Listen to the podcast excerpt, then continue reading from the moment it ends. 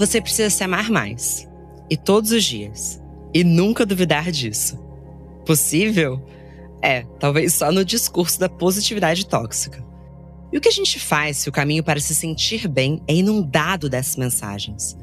A positividade tóxica sequestrou o bem-estar? Calma, respira fundo. Se palavras como autocuidado geram arrepio por aí, aqui também rola às vezes. O que nasceu para ser um estímulo a olhar para si mesma foi transformado em obrigação. E de repente, era mais uma tarefa nos pressionando. Sim, a sobrecarga é real e o estresse também. Só que priorizar nossa relação com nós mesmas é muito diferente disso. Em vez de atropelar nossas emoções em uma tentativa de reprimi-las, precisamos de gentileza para olhar, entender e lidar com elas. Entendendo que bem-estar é honrar nossos sentimentos em vez de evitá-los, que é muito mais sobre equilíbrio do que sobre objetivos fantasiosos, e que é uma jornada de aprendizado e autoconhecimento em eterna construção, Belvita chega com uma nova receita e com vontade de ser parceira nesse caminho. Os biscoitos deliciosos, agora com mais cereais integrais, que preservam a riqueza dos nutrientes, com uma receita acessível e equilibrada. Bora fazer escolhas melhores do nosso jeitinho e ficar de bel com a vida?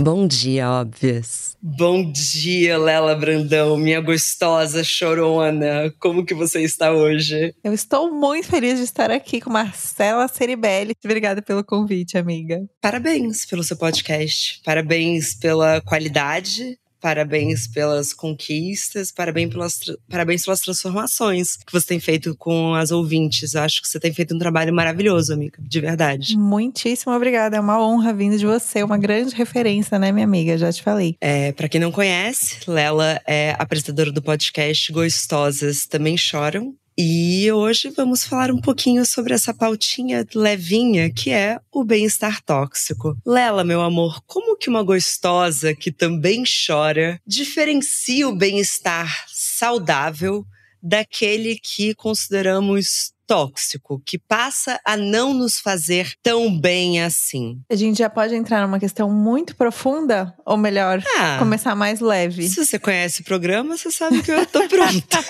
Mas é, eu, como provavelmente muitas das mulheres que estão escutando, tive muitos problemas com distúrbios alimentares quando eu era menor. E isso fez com que, em uma determinada época da minha vida, eu contasse calorias.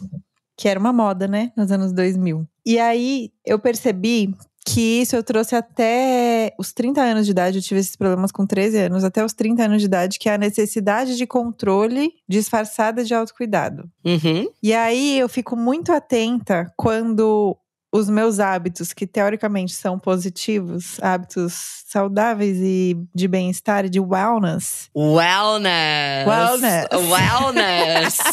se tornam um checklist que, se eu não cumprir, simplesmente eu sou um fracasso e eu preciso me punir de alguma forma e me privar de coisas. Então, eu acho que tem vários jeitos de identificar se um hábito é tóxico ou não, se um, um bem-estar está disfarçado de tóxico ou não. Mas como eu tive toda essa elaboração na análise, a minha mais forte, meu mais forte indício é quando ele está muito ligado ao controle. Sim. O que é bem ambíguo, né? Porque o bem-estar também é tipo uma base de hábitos que você constrói para se sentir um pouco encaixada ali na sua rotina. Mas eu acho que você tem que saber muito bem o limite, assim, do quanto você está se torturando e tentando se controlar através dos hábitos, do que quando você está realmente estabelecendo uma base aí para você ficar um pouco melhor encaixada na sua rotina. E você, o que, que você acha sobre isso? Eu acho que a gente tem que encontrar uma linha entre o que, que é o bem-estar que vai trazer algum nível de previsibilidade, especialmente para rotinas que são imprevisíveis, e aqui eu me encaixo muito. Então, eu acordar, saber o que eu vou fazer de café da manhã, saber qual exercício eu vou fazer, pelo menos ter algum nível de previsibilidade, não necessariamente controle sobre a minha rotina, Uhum. é algo que me traz um bem-estar saudável e diferenciar daquilo que é uma fantasia de uma onipotência e controle sobre a nossa vida, que vem de crenças justamente da infância e de outros, é, que outros psicanalistas vão falar, justamente da gente querer alcançar essa perfeição e que na hora que a coisa dá errado, você se sente um fracasso, como você disse. Então,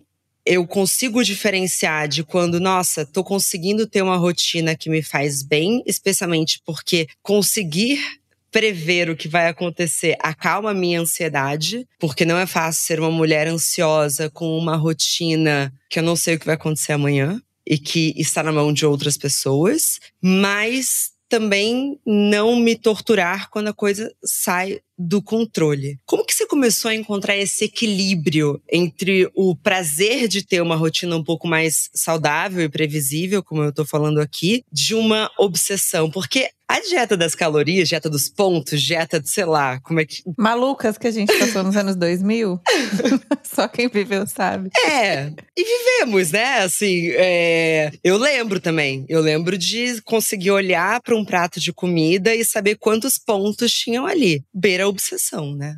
Sim, com certeza. Beira não, já mergulhou.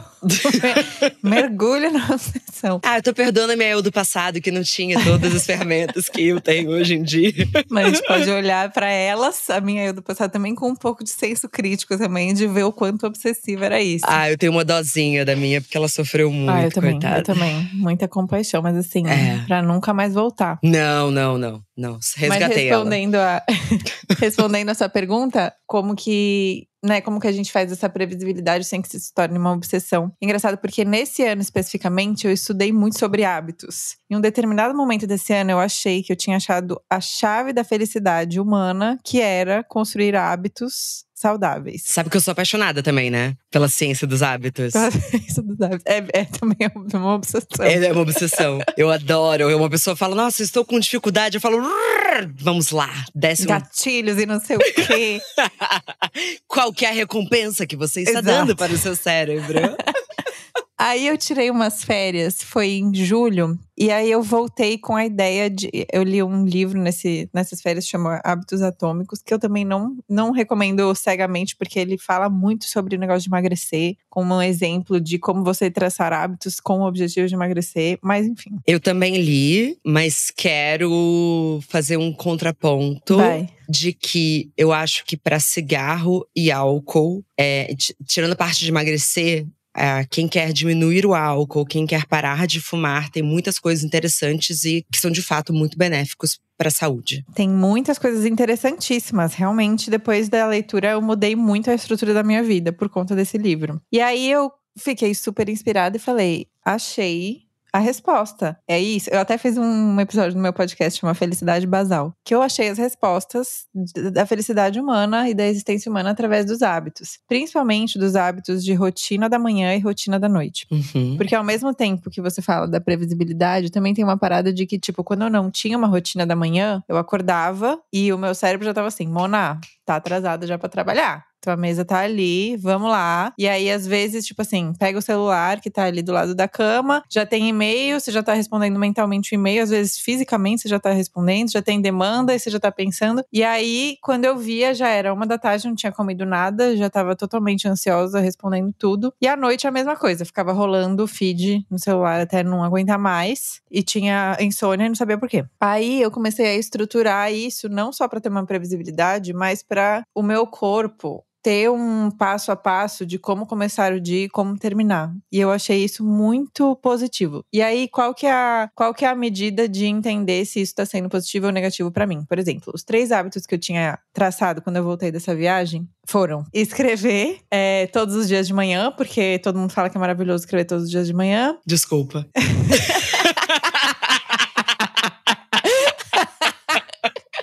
Autocrítica imediata. Me perdoa, amiga. Não era pra ter virado uma pressão. Não, amiga, de jeito nenhum. Na verdade, essa pressão veio mais daquele livro O Caminho do Artista, sabe? Eu sei. Da é, Julia Cameron, o nome Eu dela. sei. É, é isso. Mas todo mundo fala, né, dessas páginas de manhã. Eu mesma já escrevi muito página de manhã, mas eu tinha parado. E aí eu falei, escrever de manhã todos os dias, a primeira coisa que eu vou fazer. E aí, é exercício três vezes por semana no mínimo e é, ler todos os dias. Esses eram os meus três hábitos que eu precisava cumprir. Comecei com essas três metas. E aí, por três meses, eu fiz todos esses hábitos e me senti muito feliz e estruturada por ter esses hábitos na minha rotina. Só que aí eu comecei a perceber que escrever, para mim, de manhã especificamente, tava, tava um negócio assim que eu sentia que eu tava numa conversa de elevador comigo mesma, que não avançava, sabe? Tipo assim, ah, então sonhei isso e hoje eu vou ter que fazer isso, isso e isso. E para que, que eu tô sentada escrevendo isso? Não sei. E aí eu tive que ter um momento de falar: esse hábito tá fazendo sentido para mim? Eu tô, beleza, tá estruturando a minha manhã, mas eu tô avançando em algum, de alguma forma, um crescimento pessoal com isso. E aí eu comecei a perceber que eu sou muito mais visceral à noite quando eu escrevo. Sim. E aí eu passei a escrita pra noite. Mas se eu tivesse obcecada pelo controle, talvez eu deixaria por muitos mais meses a escrita de manhã, porque eu determinei ali que se eu não escrever de manhã,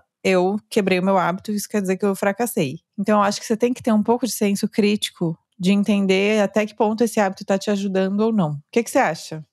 Eu acho que tem a questão do controle, mas tem também o que você trouxe sobre. Mas muita gente fala sobre isso, que as páginas têm que ser escritas de manhã. E aí eu acho que a gente acaba cruzando um caminho com essa cultura da performance, que a gente sabe que é inerente ao existir online, que a gente passa a entender, não, é assim que deveria ser, porque a fulana disse, autocrítica, eu tenho que escrever de manhã porque a Marcela Ceribelli disse que ela escreve todos os dias de manhã.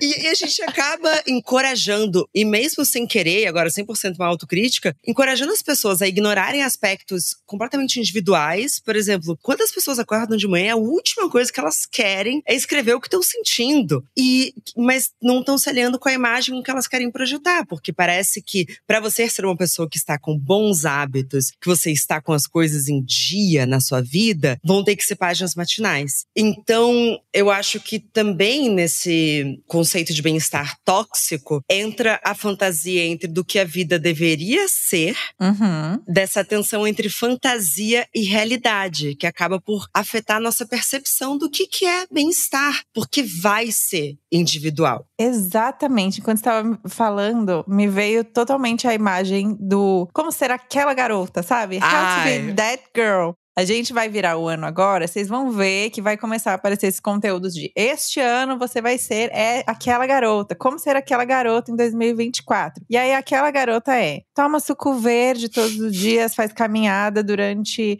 faz 10 mil passos de manhã, toma um café da manhã que ela mesma que faz, escreve as páginas matinais, Marcela Tribelli. é, anda com o cachorro, volta, faz academia de manhã, depois come um almoço orgânico, faz mercado. É, aquela garota, ela faz todos esses hábitos. Que horas que ela trabalha, que horas que ela tem reuniões, que horas que ela cuida da família, que horas que ela faz a manutenção da casa, aquela garota. Isso não, não é a aesthetic, esse, essa parte da vida daquela garota não é aesthetic. E aí você fica tipo assim, não, mas a minha vida não é assim. Eu chego em casa, tenho roupa suja e eu não, não lavei, mas eu tô, preciso fazer meu suco verde. E aí a gente fica desesperado. Ela não tira o lixo, aquela garota, né? Não, mas não, porque provavelmente ela tem quem tire pra ela, né? Digamos assim. E o que você falou do aesthetic, né? Que é essa a coisa muito estética. Então são é, é sempre uma garota branca, né? Tem também um uhum, recorte racial sim. aqui e a, até muitas vezes nórdica, né? Loira. É. é. em um apartamento que a gente não sabe como é que ela pagou o aluguel dela. Parece que a gente continua vivendo na fantasia da Carrie Bradshaw, que Exa Nossa, é exatamente isso. Meu Deus, você explodiu minha cabeça agora. É a Carrie Bradshaw atualizada isso, é, é, insuportável. Mas como é que ela paga o aluguel? Como é que ela paga o aluguel? Fica na minha cabeça, assim. Como é, que, como é que elas fazem tantas viagens? Sabe, eu trabalho tanto, me considero bem sucedida, mas eu não vivo essa vida. Da onde vem tanto copo térmico, autocrítica? Exato. Como é que elas têm tanta roupa de ginástica? Exato.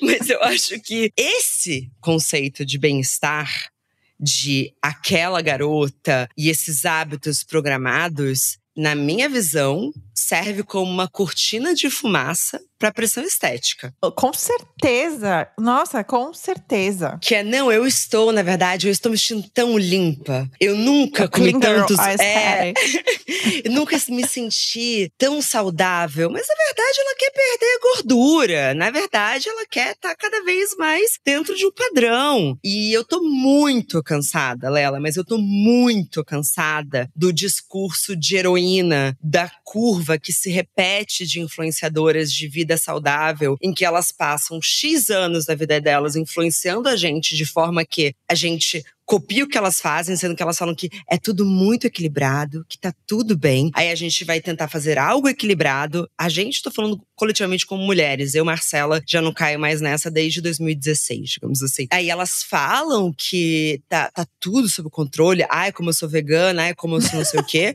Aí, de repente, elas aparecem com uma, um momento de mudança da vida em que elas falam que antes elas tinham um transtorno alimentar. É. Que naquele momento elas não estavam comendo nada nada. E aí elas aparecem todas bonitas, falando assim: não, mas agora eu tô equilibrada. E elas têm, sei lá, 5 quilos a mais. E eu fico, cara, você quer o quê? Um abraço? Porque assim, você pode ter lidado bem com essa mudança na sua vida, mas a quantidade de pessoas que você influenciou de forma errada enquanto você estava contando hábitos absurdos e dizendo que aquilo era equilíbrio, que aquilo era comer limpo, você não tem como retomar. É muito complexo isso, né? Quando a gente, ainda mais quando a gente fala de influência, é muito triste, assim, porque a gente vê esse movimento vindo das revistas, né? Tipo, nos anos 2000. Que eu lembro que eu tinha uma revista não vou falar o nome da revista para não. Até não dar esse exposed. Mas, tipo assim, tinha uma revista que tinha uma edição da revista que era só sobre dieta. E eu levava ela embaixo do meu braço como se fosse uma bíblia. Então ela era minha influenciadora, essa revista. Uhum. E aí, de repente, ficou cafona você falar para as pessoas emagrecerem. E aí se torna, né, as influenciadoras que levam a vida saudável. Isso é muito perturbador, porque assim, a, a gente, tipo assim, a gente como mulheres ultrapassou a barreira de falar, não dá para falar, tipo, você é feia, você tem que ficar bonita. Todo mundo já sabe que você não pode mais falar isso. Ninguém mais fala também, você é gorda, tem que emagrecer. Quer dizer, tem gente que ainda fala. Mas a gente sabe, nós mulheres sabemos que isso não é aceitável, isso não é coerente, não é, enfim, a mídia já sabe disso, todo mundo já tá alinhado com isso. Como que a gente vai vender produto? Como que a gente vai vender vender um lifestyle? Como que a gente vai fazer as mulheres se sentirem inadequadas? E aí é muito difícil esse negócio da saúde, do bem-estar, porque é invisível. Uhum. Então não tem um momento que você vai chegar e falar: Nossa, estou 100% saudável, agora eu virei aquela garota, porque você sempre pode fazer mais. É exatamente igual ao círculo da beleza, que não tem um momento que você vai falar: Nossa, eu sou linda, maravilhosa 100%. Não, porque você vai achar uma mancha que você quer tirar, e depois que você tirar, você vai achar uma ruga que você quer, e aí assim vai num ciclo vicioso. E a saúde é a mesma coisa. É uma manutenção constante em que não vai ter vitoriosa, porque a gente está lutando contra. É exatamente, é assim, maravilhoso você falou, exatamente. Já tá bom,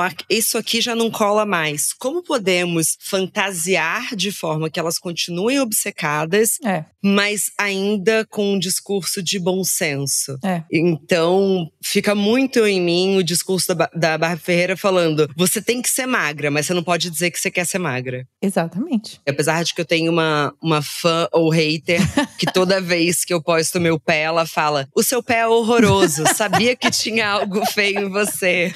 Por Deus. Juro, ela é. Quero mandar um beijo pra ela. Eu sei que meu pé é feio. Mas ela tá sempre, amiga. A pressão estética volta. não tem limite. yeah. Só que a gente tá com tudo muito tangível. Então, a gente sabe qual que é o conteúdo a pauta que dá mais like, mais seguidores, o ângulo que no, acabam nos elogiando mais. Ao mesmo tempo que somos as mulheres que estamos questionando isso com os nossos trabalhos, a gente pode ser vítima em alguns momentos. Você já sentiu que o seu senso de identidade acabou sendo influenciado pela forma com que os outros na internet estavam reagindo ao que você postava? Cara, não sei se reagindo, porque eu tenho a sorte de ter uma comunidade muito tranquila em relação a isso. Às vezes eu recebo uma coisa assim que acho que você deve receber também, que é: nossa, você não é nada do que eu imaginei no podcast. Você não tem nada a ver com a sua voz. E aí eu não sei se eu devo levar isso Isso pro bom ou pro Ai, mal. me falam isso direto. Mas eu, eu desapeguei, eu, desapeguei não sei também. mais, porque eu acho que é igual ler um livro. Co- É. Como que vocês iam ter acertado que eu ia ser assim, né? É, enfim, sei lá. Mas acho que isso nem é uma crítica, é só uma, uma fantasia. Assim, eu não Mas não eu queria que elas muito. sempre falassem, porque como eu sou carente, né? Eu queria que elas falassem, você é mais bonita do que eu imaginei. As elas sempre acham que eu sou loira.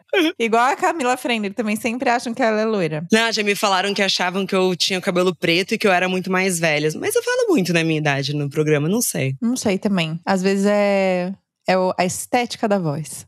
A estética da voz. Mas voltando, eu acho que uma coisa que me mudou muito, assim, que até é uma coisa que eu surpreendentemente dediquei uma sessão de análise para esse tema, que é por conta da minha marca, eu tenho uma marca de roupas, né? E aí eu tenho, eu não só sou o molde das roupas, então eu fico me medindo e tenho a experiência assustadora de, por exemplo, agora a gente lançou uma coleção de biquínis. Então, eu tive diversas vezes que ficar de calcinha no meio do escritório enquanto todo mundo me observava e tomava nota. Então, eu, eu passei, passo por essa experiência há três anos, é muito transformadora. E a outra experiência que é muito transformadora, pro bem e pro mal, é fotografar. Todo mês eu fotografo para minha marca e recentemente eu fiz o ensaio de biquínis. E aí eu sou forçada a me colocar muito vulnerável. Você também já passou por isso várias vezes, porque você já fez vários ensaios com marcas, com portais, etc. Que você se coloca de uma forma muito vulnerável ali, a sua imagem, e aí depois você ainda tem que lidar com o resultado e às vezes durante o processo você tem que olhar o resultado e continuar o processo, mesmo que você não, tenha, não esteja necessariamente apaixonada pelo resultado, que foi o que aconteceu na minha última coleção de biquínis, que eu fotografei, foi um ensaio maravilhoso, foi assim, foi o ensaio mais legal que a gente já fez, assim, o cenário, a equipe, todo, tudo foi perfeito, mas eu tava me sentindo muito mal comigo mesma naquele momento porque eu tava com um, problema no estômago, e aí eu não tava conseguindo entregar as poses que eu queria, e aí eu olhava os- as imagens e não tava do jeito que eu queria, porque eu tava com dor, e aí eu comecei a me sentir insegura, e aí, eu, aí foi um ciclo vicioso. E aí, nesses momentos, eu acho que eu mudo o jeito que eu me apresento, assim. Eu tenho mais medo do meu olhar, talvez, do que do olhar externo, sabe? Como você se sente em relação a isso? De fotografar, da imagem, de como as pessoas recebem, como você recebe? eu fui trabalhando um pouco como se fosse um avatar. Porque assim, a gente tem uns ângulos horrorosos. Dependendo da luz, a gente Meu é sai esse. uns. Ah, eu tenho. Assim, Esse aqui é bem mais bonito. não tem controle, entendeu? Tanto que direto os fotógrafos que não trabalharam comigo, eles perguntam: ah, qual lado que você prefere? Eu falo, eu sou do vídeo, meu amor. Tanto faz. Ai, um dia eu quero ser assim. O meu eu falo, esse aqui. Pelo amor de Deus. Porque o que acontece com o vídeo? No vídeo, você descobre, por exemplo, no Bom Obras em Vídeo, tem cinco ângulos. E você descobre ângulos seus que você nunca viu na sua vida. Na foto, Lela, você vai lá e apaga É. a foto que você não gostou. É. Eu não posso apagar um frame que eu tô feia. Eu, que eu me considero feia, né? Acho que também tem Sim. questões. É, então você aprende a lidar. E você passa a lidar que, ok, qual que é o valor que tá aqui? É, é eu tá meio papuda porque a luz claramente fez sombra embaixo do meu queixo? Porque tem isso também. Uhum. Eu fui também estudando a coisa, sabe? Então, assim, eu sei qual que é a Procurando a luz. justificativa. Por, que, por que, que eu tô feia? Vamos estudar. Mas quando você vai, por exemplo, num fotógrafo ou fotógrafa que entende de luz, você vê assim, você não precisa nem. É. Aquela sessão de foto que a gente fez pra aquele. Ah, foi babado. Tá todo mundo estonteante Sim. de bonito. Sim, foi babado. Então, eu hoje em dia tento colocar em fatores externos, então eu sei que luz influencia, a gente tem muito ângulo diferente Sim. e eu não vivo disso. Eu vivo do que eu tô fazendo agora, que Sim. sou eu completamente cagada, né? Gravando aqui com você, que eu ainda Se prefiro. este é o seu completamente cagado, minha amiga, meus parabéns. Amiga, eu suei muito hoje, tá muito calor. Mas qual que é o valor disso? Porque a gente tá falando aqui e o nosso trabalho está conectado com a nossa imagem. Uhum. Mas muitas pessoas não têm a imagem conectada ao trabalho. Elas não ganham, e aí, como moeda, a moeda social, sim, mas de mo- moeda do capitalismo, não. Elas não ganham Uhum. em nada em estar com joelho mais magro. E a gente vai se enganando e tratando tudo isso com uma naturalidade. Ai, vai ali rapidinho. Vai ali rapidinho. Uma amiga minha, ela trabalhou séculos em terapia para fazer uma cirurgia plástica que ela sempre quis e ela fez mais velha, etc. E ela é feliz por ter feito essa cirurgia plástica. Não foi gatilho para fazer diversas outras, o que muitas vezes acontece, né? Uhum. Ela, a pessoa faz uma primeira e acaba fazendo Sim. trocentas. E ela fala que assim que ela chegou no hospital e ela começou a responder as perguntas e ela colocou aquele roupão. Roupão? É, tipo, aquela aquela roupinha de hospital, né? Que você fica com a bunda de fora. Aquele clima de hospital. Ela falou: Eu não acredito que todo mundo vende essa cirurgia como se fosse algo banal. É muito sério o que vai acontecer aqui. É muito sério. É muito sério. E sabe o que é muito sério também? Além, de- além dessa parada de as pessoas simplificarem muito, com certeza é o que você falou, de um procedimento entra atrás do outro e assim vai. Porque você nunca vai estar satisfeita. E é, e é um vazio que a gente está tentando preencher que é impreenchível. Porque os seres humanos têm o vazio. Não existe você achar que em algum momento você vai ser linda o suficiente para preencher o seu vazio. Não vai. Mas é viciante porque tem algo sobre você alterar a sua estética e resolver um problema de autoestima que você tem, que é viciante. Imagina. Cê- imagina se na vida a gente conseguisse fazer isso. Você tem um problema e aí você paga uma cirurgia que, enfim, uma cirurgia que não é física, né? Uma cirurgia ali que você nunca mais vai ver. E aí é muito complexo, assim. E aí a gente aí agrava o negócio quando começa a falar de filtro.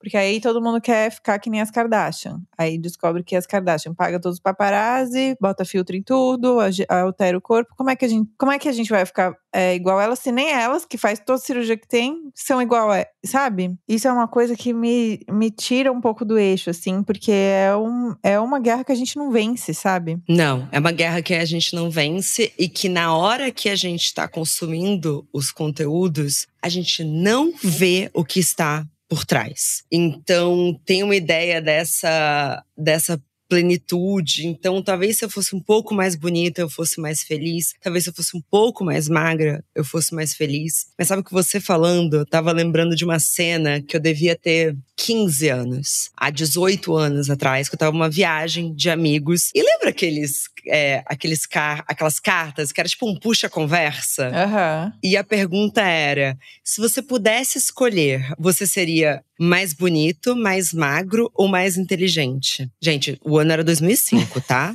O cancelamento não existia. O cancelamento não existia. Mas era uma viagem entre adolescentes, jovens, e tinham meninos e tinham meninas. E, e eu nunca vou esquecer, porque todas as meninas responderam entre ser mais bonita ou, ma- ou mais magra, e os meninos todos falaram sobre ser mais inteligente. E aí, quando você falou sobre a cirurgia pra resolver isso, é. Ah, em tempo, eu respondi mais bonita. não vou fingir que, ah, não, eu respondi mais inteligente. Porque, ai meu Deus, como eu era mais amiga dos meninos. A pick Deus me livre. Mas justamente porque parece que vai preencher esse vazio que a gente vai ter que lidar. E muito da pressão estética vem também da projeção de inseguranças pessoais. Então, você tá em uma roda de pessoas que alguém dá uma cutucada em um hábito diretamente seu ou em outra pessoa, é puro suco da projeção, né? Então, assim, você se sente meio culpada, meio fracassada de não estar conseguindo entregar direito o seu treino na corrida. Por exemplo, porque Uhum. o mundo do esporte é muito tóxico também, amiga. Eu vi o seu vídeo sobre não entender Quero pessoas que falar sobre correm. isso. Eu achei muito pessoal. Eu levei como um ataque Ah, eu pessoal. sei, eu, eu tô sendo alvo de ataques pessoais desde que eu postei. Os corredores te odeiam, né? Sim.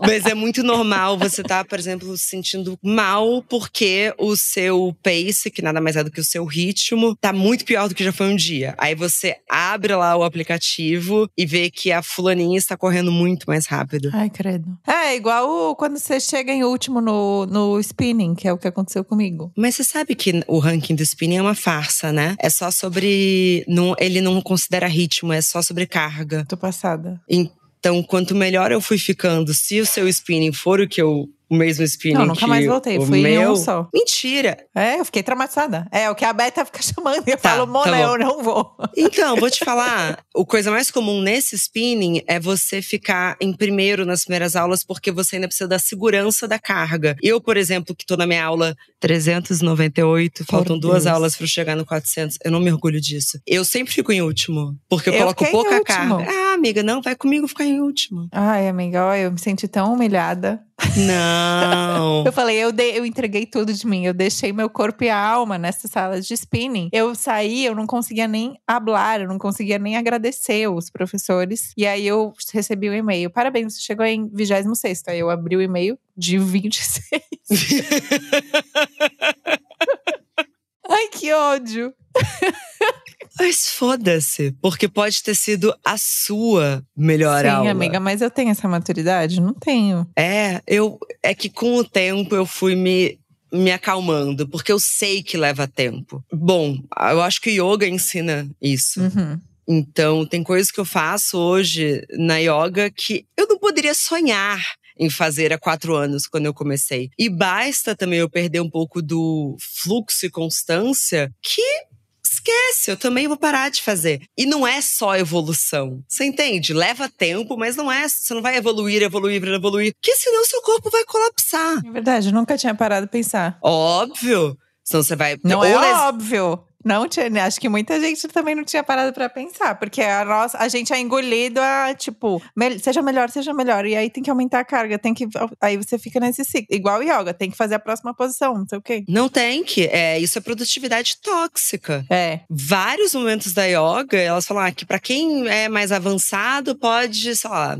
não vou descrever porque Deus me livre, virar um papo sobre yoga aqui, não quero ser essa pessoa. E eu não vou, falo, hoje eu não tô, hoje não é dia disso. Hoje não é dia disso. Tô menstruada. Tô cansada, tô com preguiça sabe? E aí você vai respeitar, porque, na verdade, a evolução, quando a gente fala aí, pelo amor de Deus, se alguma professora de educação física quer, quiser me complementar, né? Não sou especialista, mas a maneira como eu vejo é você avança, aí você faz algum nível de manutenção de um novo estágio que você chega, para então avançar. Se você só é, avançar, você tá ferrada. É Faz verdade. Sentido? Faz sentido. Eu nunca tinha parado para pensar nisso. Porque olha só, a gente foi invadida pela produtividade tóxica até na yoga.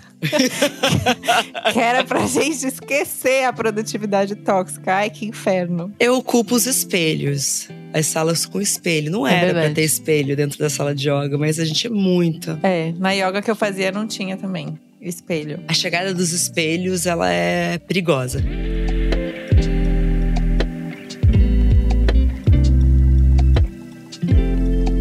Mas já que a gente falou sobre produtividade tóxica, eu queria falar um pouco sobre positividade tóxica, que é um conceito que é muito mal compreendido pela internet, mas que, em sua teoria mais especialista, nada mais é do que uma forma de negação. Então é quando a gente nega sentimentos ruins, como, por exemplo, as próprias inseguranças, quando a gente reprime essas emoções negativas, que é um outro uma outra face da moeda da internet que é se ame.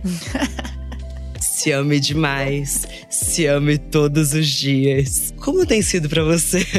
Cara, teve uma vez que eu vi uma entrevista com a Vera Iaconelli que é uma pessoa que, assim, se eu for um dia, metade do que ela é, glória a Deus, que ela fala sobre as expectativas dos pais sobre os adolescentes antigamente e as expectativas dos pais sobre os adolescentes hoje. E aí ela fala que antigamente a expectativa era: ah, eu quero que meu filho seja médico, eu quero que meu filho seja advogado, eu quero que meu filho faça isso. Hoje é: eu quero que meu filho seja feliz. E aí parece que é pior. Nossa, piorou muito. Porque é impossível. é impossível você ser feliz. Como é que você vai falar? Vai chegar num momento da sua vida e falar: Ah, eu sou feliz, agora eu posso dar orgulho pros meus pais, porque eu posso falar que eu sou feliz. Não tem como. E a mesma coisa com o Ciame, assim. A gente fez uma coleção de biquínis na primeira coleção de biquínis que a gente fez na Lela Brandon Co. A gente fez depois de uma entrevista com mais de duas mil mulheres. Eu falei, eu vou primeiro entender como é que elas se sentem. A gente estava num contexto de pandemia muito difícil, que muita gente mudou o corpo pra caramba durante a pandemia. Imagina, a gente só andava de moletom tie-dye pra cima e pra baixo. De repente a gente ia pôr biquíni e o corpo mudou e as coisas mudaram tal. E aí eu entendi que era um momento delicado e uma peça delicada da gente criar. Então eu falei, deixa eu pesquisar, entender como é que elas estão se sentindo antes de propor a peça. E aí a pesquisa foi muito interessante, assim, de entender que o que a gente já sabe, né, que as mulheres ficam culpando próprio corpo quando o problema é a roupa. E aí a gente criou uma coleção. Eu falei, o que, que a gente vai falar nessa coleção? Porque óbvio que eu quero que todas as mulheres do mundo se amem, olhem no espelho e falem que são maravilhosas, mas eu não, eu não tenho como nesse momento, depois de não sei quantos anos de pandemia, depois de as pessoas terem é, passado por coisas horrorosas e sentido no corpo, e ter passado por coisas horrorosas no corpo também, como é que eu vou falar? Se ame, se ame, põe esse biquíni, se ame, não tem como. Aí a gente fez a coleção Espelhos, que era que o tema era se olhe. E aí a gente chamou mulheres para relatarem o que, que elas sentem quando se olham no espelho, bom ou ruim. E aí foi muito, nossa, foi incrível assim, porque aí a gente chamou as seguidoras, pra, as clientes para participar e aí a gente queria propor realmente que os biquínis fossem aliados no momento de você se olhar e às vezes você não vai gostar aí falando mais da parte estética, né? Mas a gente depois transcende para a parte da quando você se ouve na análise e fala. Que nem eu ontem na análise, hoje, inclusive, eu gravei o meu podcast de óculos escuros, tá até aqui, porque eu chorei tanto na análise ontem que meu olho tava, tipo, muito inchado. Porque... Eu amo esses óculos. Depois você me manda qual que é o modelo manda, pra amiga. te copiar. Eu roubei, eu roubei do Vitor, ah, mas depois eu te mando. Ah, eu quero. Porque você se ouve falando, por exemplo, eu, enfrentei uma situação muito difícil assim, né, nesse fim de semana, que eu precisava ser muito madura e eu agi literalmente como uma criança de, de 13 anos. Tipo assim. E aí eu me ouvi falando e foi horrível. Porque a análise é um espelho também, né? Você se ouvir falando, como quando você fala para as amigas. Você sabe que eu tava tendo meus pensamentos terríveis na madrugada? Acho que, sei lá, ontem, anteontem, não lembro. E aí eu lembrei de uma situação que aconteceu. Eu falei, nossa, mas eu fui muito imatura, né? Hoje em dia eu não agiria dessa maneira. Aí eu me toquei que fazia três dias. Quem é essa? Eu nem conheço. Quem, eu não sei quem foi. Não, mas hoje em dia eu não agiria dessa maneira. Aí, aí eu, não, faz três dias, meu Deus, que vergonha.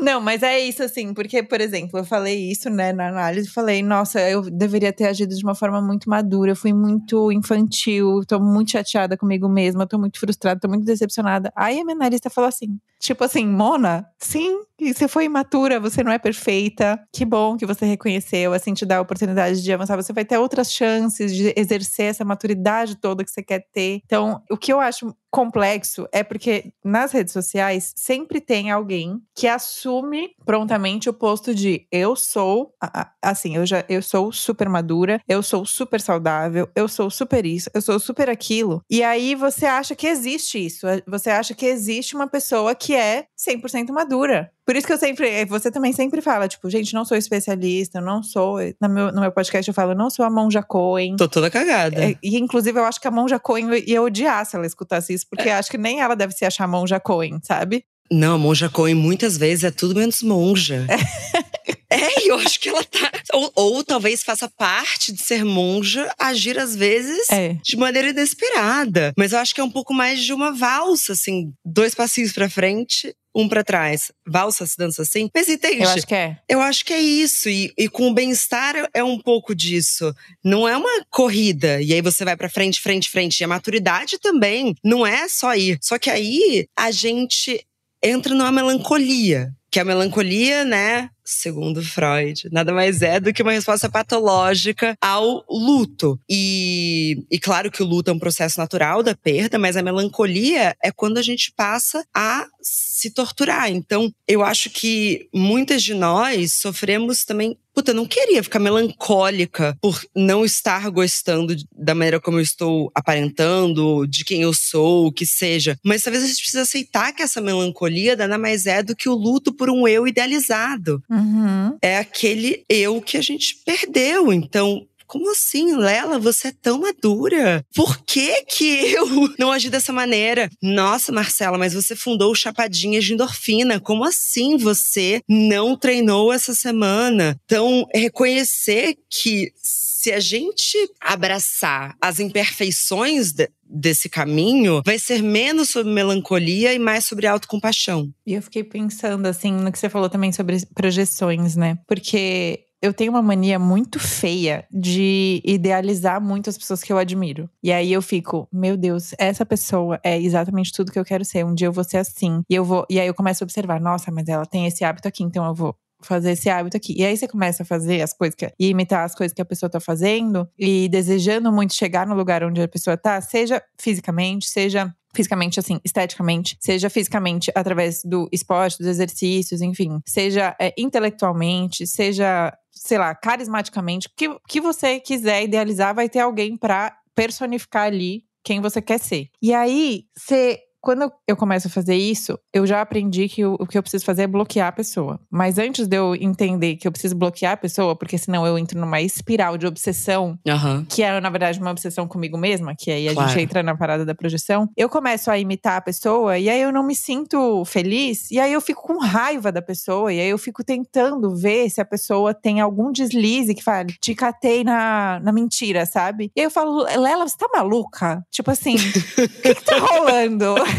Como assim? O que, que você tá fazendo? E aí eu, eu tento fazer o exercício muito maduro de falar: isso é inveja. A inveja tá querendo te mostrar que tem um lugar onde você quer chegar. Essa pessoa não é a Monja Cohen. Essa pessoa não é tipo assim, sobre-humana, ela não é tudo que você tá projetando nela. Mesmo que, assim, é claro que as pessoas só vão mostrar as melhores partes delas. Mas é, a gente precisa um pouco parar de preencher as lacunas da vida das outras pessoas e achar que elas são pontos de chegada, porque você vai se frustrar com outra pessoa. Você vai entrar numa espiral de autocrítica, tá? Você vai entrar numa espiral de obsessão consigo mesma, você vai se frustrar consigo mesma, você vai questionar todos os seus valores, você vai dedicar uma energia descabida para uma coisa que não existe. E isso eu acho que é positividade tóxica para mim. Não positividade tóxica, mas eu acho que é comparação tóxica. E às vezes vem de uma projeção muito positiva de si mesma que a gente coloca na internet, sabe? E entender talvez aquilo que faz bem para outras pessoas e que para você vira uma excelente vitrine do que é uma vida feliz, uhum. talvez não te faça bem. Por exemplo, é muito bonito na internet estar tá sempre rodeada de muitos amigos. Nossa, muitos amigos, muita gente sai muito no final de semana e eu já tentei muito ser essa pessoa. muito, muito. Nossa, mas por que que eu não sou sempre rodeada?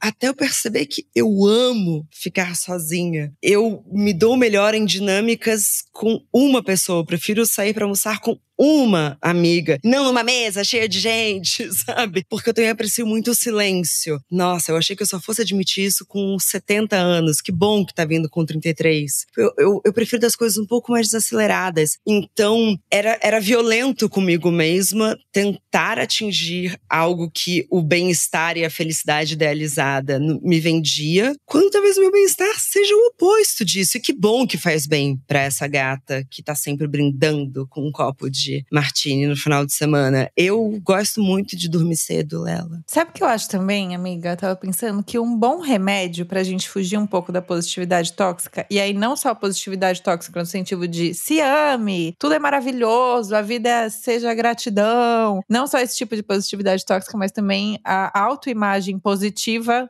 toxicamente que a gente é bombardeado na internet de pessoas que são muito perfeitas o tempo todo e muito felizes e muito rodeados de amigos, é também rir um pouco. Às vezes eu acho isso, assim, tipo. Total. Que ontem, na análise, que eu tava muito decepcionada comigo mesma, porque eu queria ser muito madura naquele momento que eu não fui. E isso me custou muito caro, porque eu, até agora eu tô procurando minha dignidade. Eu por exemplo, agora eu tô conseguindo fazer piada sobre isso, entendeu? E não se levar tão a sério, porque é isso. Tipo assim, quando você percebe isso, por exemplo, no exercício que eu não tinha percebido e você me mostrou agora, que não é pra gente simplesmente evoluir infinitamente, se comparar consigo mesmo. Não se compare com os outros. De repente, você tá se comparando consigo mesma, de pesa se pesando, sei lá, quando eu era pequena eu fazia isso, de ficar se pesando tarde, dia e noite, o tempo inteiro. E se eu perder 300 gramas, se eu ganhar 300 gramas, quando a gente pode sair um pouco disso e falar, tipo, nossa, olha só, não, não consegui, eu sou, fui imatura pra caramba, precisava agir de uma. Eu tenho 30 anos na cara e agir, e ainda no final do evento que eu precisava agir de uma forma madura, quebrou o salto da minha bota, ainda tive que sair descalço. Ah. Então, assim, às vezes a vida faz umas coisas comigo que é realmente para falar, Mona, ri. Tá na hora de rir, tá na hora de não se levar tão a sério. É triste, é triste, mas bola pra frente, você vai ter outra chance, vai ter outras pessoas para impressionar. Vai, vai lá, vai ser, vai fazer o seu melhor e é isso. É incrível você falar isso, porque eu e a minha mãe, a gente estava tendo uma DR. Eu amo. Porque não idealizem também, não é porque minha mãe é quem ela é e a gente posta o quanto a gente se ama. A gente tem vários atritos, vários. Como qualquer mãe e filha, né? Exato. E aí no final dessa DR a gente falou: ah, acho que o melhor da nossa relação é que a gente é um pouco tragicômica. Uhum. E eu acho que isso foi algo muito bom que eu ganhei da minha mãe, assim, eu, eu dou. Sabe, chega uma hora que fudeu, gente, deu tudo errado. Vamos abraçar, sabe? Não adianta falar, ai, não, mas vai dar certo. Não, mas vai não sei o quê. Não, você abraça que assim, tá muito ruim. É, e não precisa tudo virar uma lição de moral. Não, do, nem é tipo, uma lição de moral, não tem lição nenhuma. É, não, tipo assim, às vezes vai quebrar o salto da sua bota na frente da pessoa que você precisava impressionar. Vai fazer o quê? Dar risada, não tem nada, tipo, ai, o salto da bota representa não sei o quê. Não, Mona, você saiu descalço, humilhada. Foi engraçado. Exato, acabou, entendeu? Eu adorei isso. Parem de tentar, não, mas é, o que eu tirei dessa situação, o que eu tirei dessa situação é que às vezes deu tudo errado. Pensando que somos mulheres exaustas nesse programa, E tanto apresentadora. Depois de ler um certo livro. E somos também gostosas. Que choram. Que choram. Porque quebrou o salto da bota. Como que você. O que você diria pra nós, gostosas, exaustas, despertadas, choronas? Como que a gente pode passar, então, a redefinir dentro de nós o que nos faz bem daquilo que é um ideal que vai nos deixar ainda mais exaustas e choronas? Ah, eu quero ser mais gostosa e despertada. Olha, não existe uma resposta, né, que eu tenha, assim, uma receita. O que eu faço? Posso falar o que eu faço? Claro. Eu questiono obsessivamente todas as minhas decisões. Não sei se isso é saudável, mas é o que eu faço. Eu, por exemplo, o negócio das páginas. Se eu não tivesse parado e falado, peraí, isso tá me fazendo bem? Será que outro. Será que escrever é a ferramenta? Será que um áudio? Será que escrever à noite? Será que isso nem faz sentido? É, quando eu também tava fazendo. Eu fiz muitos anos de yoga, ashtanga. Que é tipo assim, uma coisa super puxada e sublime, e você, enfim. E aí eu fiz por muitos anos e chegou um momento que eu falei: isso já me fez muito bem, mas agora realmente tá desencaixado. Eu preciso de uma coisa mais pra fora, mais expansiva, menos meditativa, mais, sabe, mais gritar no spinning, uma coisa assim. Aham. E aí só, só vo- você só não vai na inércia de aceitar não só o padrão de comportamento que as pessoas falam que é o melhor, porque ó, se você abrir o TikTok, todo mundo vai ter a resposta. Todo mundo vai ter a resposta do porquê que a sua vida tá desgraçada e como que você pode consertar. Outro dia eu tava lit- literalmente aquela questão da papada. Eu tava assim, meu Deus, eu acho que a idade chegou e tá chegando minha papada. Eu botei eh, literalmente essa palavra no TikTok apareceu todas as respostas possíveis e todas envolviam comprar alguma coisa ou mudar drasticamente um hábito. Então, todo mundo vai ter a resposta, mas só você vai conseguir saber se você se questionar e for sincero consigo mesmo, e você não precisa contar pra ninguém. Mas se você for sincero consigo mesmo e se questionar obsessivamente, você vai saber o que, que faz sentido pra você e o que, que não faz. Porque pra mim, não faz sentido fazer uma operação pra tirar a papada, porque eu, eu reparei na minha papada duas semanas atrás. Não, pelo amor de Deus. E todo mundo vai ter a papada. Exato, exatamente. Eu acho que é isso, que se questionar obsessivamente. Você acha que isso foi uma resposta saudável ou tóxica? Posso transformar a sua resposta? Por favor. Eu não acho que você tá falando nada além de dizer estejam atentas. Exatamente. A gente faz muita coisa no automático. Então é isso que tem que ser feito. E agora é isso que tem que ser feito. E a sequência é essa. E isso é ser saudável. E isso é ser feliz. E eu preciso ser uma pessoa positiva e otimista. E estar atenta quando tá na hora também de sofrer. Quando tá na Uhum. hora de reconhecer que algo não te faz bem. De reconhecer que você talvez esteja o anti-bem-estar. Mas talvez você precise fazer, ficar num quarto escuro e passar umas horas sem responder ninguém e sem mover seu corpo e sem comer nada que não venha com aviso de atenção, muito açúcar adicionado. Exato. E eu acho também que é. Tem alguns momentos que acontecem coisas na nossa vida que tiram a gente da nossa rotina de hábitos saudáveis. Não tem como. Tem coisas tão arrebatadoras que você não vai ter força de levantar para ir fazer um exercício. Você vai querer ficar num quarto escuro e comer coisas com alto nível de açúcar e sódio adicionado. Mas é, eu acho que ter uma sinceridade consigo mesma de entender quais são os hábitos que te fazem bem e voltar para eles quando você tiver força. Porque eu acho também que eu já eu percebi assim, depois que eu comecei essa parada dos hábitos, que os hábitos também são um caminho de volta para sua estabilidade. E a vida é feita de altos e baixos. Uma hora você vai estar no baixo, minha amiga, não adianta você fugir. Não tem como você fugir que nem o diabo foge da cruz, porque você é ser humano, não existe passar pela experiência de ser um um ser humano e não passar por um baixo. Você vai, e se você estiver no alto, eu sinto te informar. Aproveita aí, que bom, glória a Deus. Mas assim, daqui a pouco você vai estar no baixo. Não daqui a pouco, tomara que não. Mas em algum momento você vai estar no baixo. Quando você estiver no baixo, você vai estar no alto. Mas assim, tem algumas coisas, alguns hábitos que são positivos, não toxicamente, que você tem que ser sincero com você de saber quais são, que te direcionam de volta para um nível médio. Uhum. E aí você pode transitar entre o alto e o baixo com uma segurança de saber para onde voltar, sabe? Até mesmo em um dia. Eu te digo que eu tô quase no estereótipo do bem-estar até as 11 da manhã. A partir dali é um Deus na cuda. Nossa, é. Mas eu acho que é isso, ó, abraçar essas imperfeições no dia a dia se agarrar no que verdadeiramente vai te fazer bem, não cair nas armadilhas da internet. Por favor, tá em baixa, não abre o Instagram, gata, pelo amor de Deus. Confia na mami aqui. Ela tá. Aqui já é macaca véia. Aqui, aqui, a gente já, é já sabe. nem o TikTok. Nem o TikTok. Eu, às vezes, abro o TikTok e aí tem uma sequência, assim, dessas minas que correm e nananana. Falo, ah, eu odeio esse algoritmo. Aí eu criei um outro perfil pra dias que eu tô um pouco mais down, que são Nossa, de pessoas mais eu, ácidas. Eu achei perfeita essa estratégia. É, eu tenho um algoritmo pra quando eu tô tipo, meu Deus, eu vou me cuidar muito. Então aqui, nananã. E eu tenho um algoritmo só de pessoas que, tipo, nossa, esse date foi um lixo e eu vou te provar por que vamos todos morrer sozinhas. Eu fico, é, hoje ela falou comigo.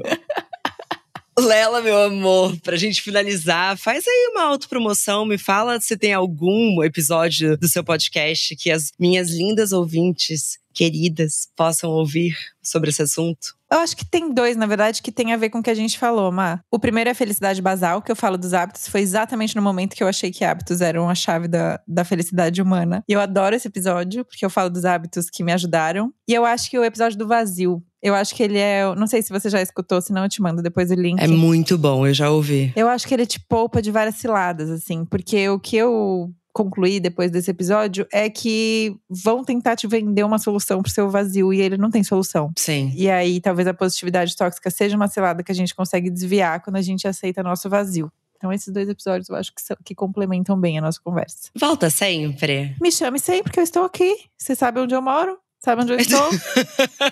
Chega aqui com o microfone que a gente grava. Combinado. E vamos fazer a aula de spinning agora que você Ai, superou? Ai, meu Deus do céu, aceita. Não, só se você. Não, eu não sou tanto da seita. Eu já a fui um dia. É, a Bebeta é. Ah, Bebeta é. Bebeta é. Mas eu não, topo eu sou um de dia, boa. assim, pra destraumatizar. Agora que você me falou que o negócio do 26 era uma farsa, talvez tenha me Eu fico direto em último, eu não ligo. Tá bom, tá bom. Tá? Obrigada, amiga. Obrigada a você, amiga.